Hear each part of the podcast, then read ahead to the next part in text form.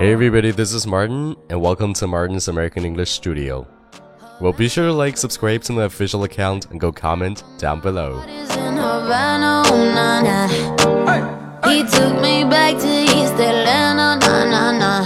如果你是一个吃货的话，那今天的内容你一定不要错过，因为今天我要来教你一下吃货的英文应该怎么说。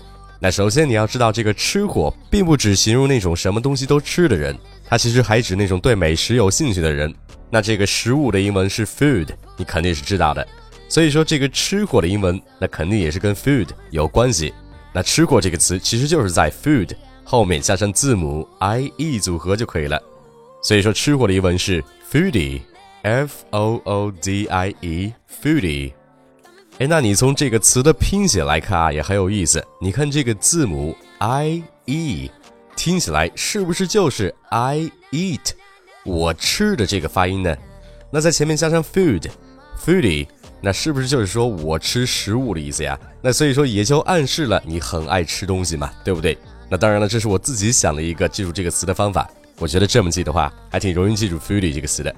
那所以说，如果你想说你是一个十足的吃货，你就可以说 I'm a big foodie，I'm a big foodie，我是个十足的吃货。哎，或者是当你跟别人介绍你自己的时候，你说你认为你是个真正的吃货，你就可以说 I would consider myself a real foodie. I would consider myself a real foodie. 哎，但是一开始说了吃货这个词，并不是说这个人只是单纯的无聊的爱吃东西，那还可以指对于品鉴各种美食非常感兴趣的人。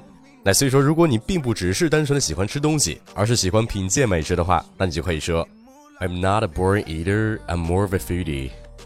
I'm not a boring eater, I'm more of a foodie. 我不只是单纯无聊的吃东西，我更喜欢品鉴食物。哎，那所以说，相信你这么爱吃，吃货这个词，foodie，你肯定学会了吧？那当你在和别人一起品鉴美食的时候，你也不要忘记与别人分享一下 foodie 吃货这个词，去给他们增加一点精神上的食粮。好了，那今天就讲到这儿。但是不要忘记，更多地道有趣、有营养、对你有帮助的美语学习内容，都在我的微信公众号“马丁柳美语工作室”。没关注的你，赶紧去关注。那如果你关注了，也希望你能够多多分享，让更多的人知道马丁柳美语工作室。Alright, that's it. Talk to the next one. Peace.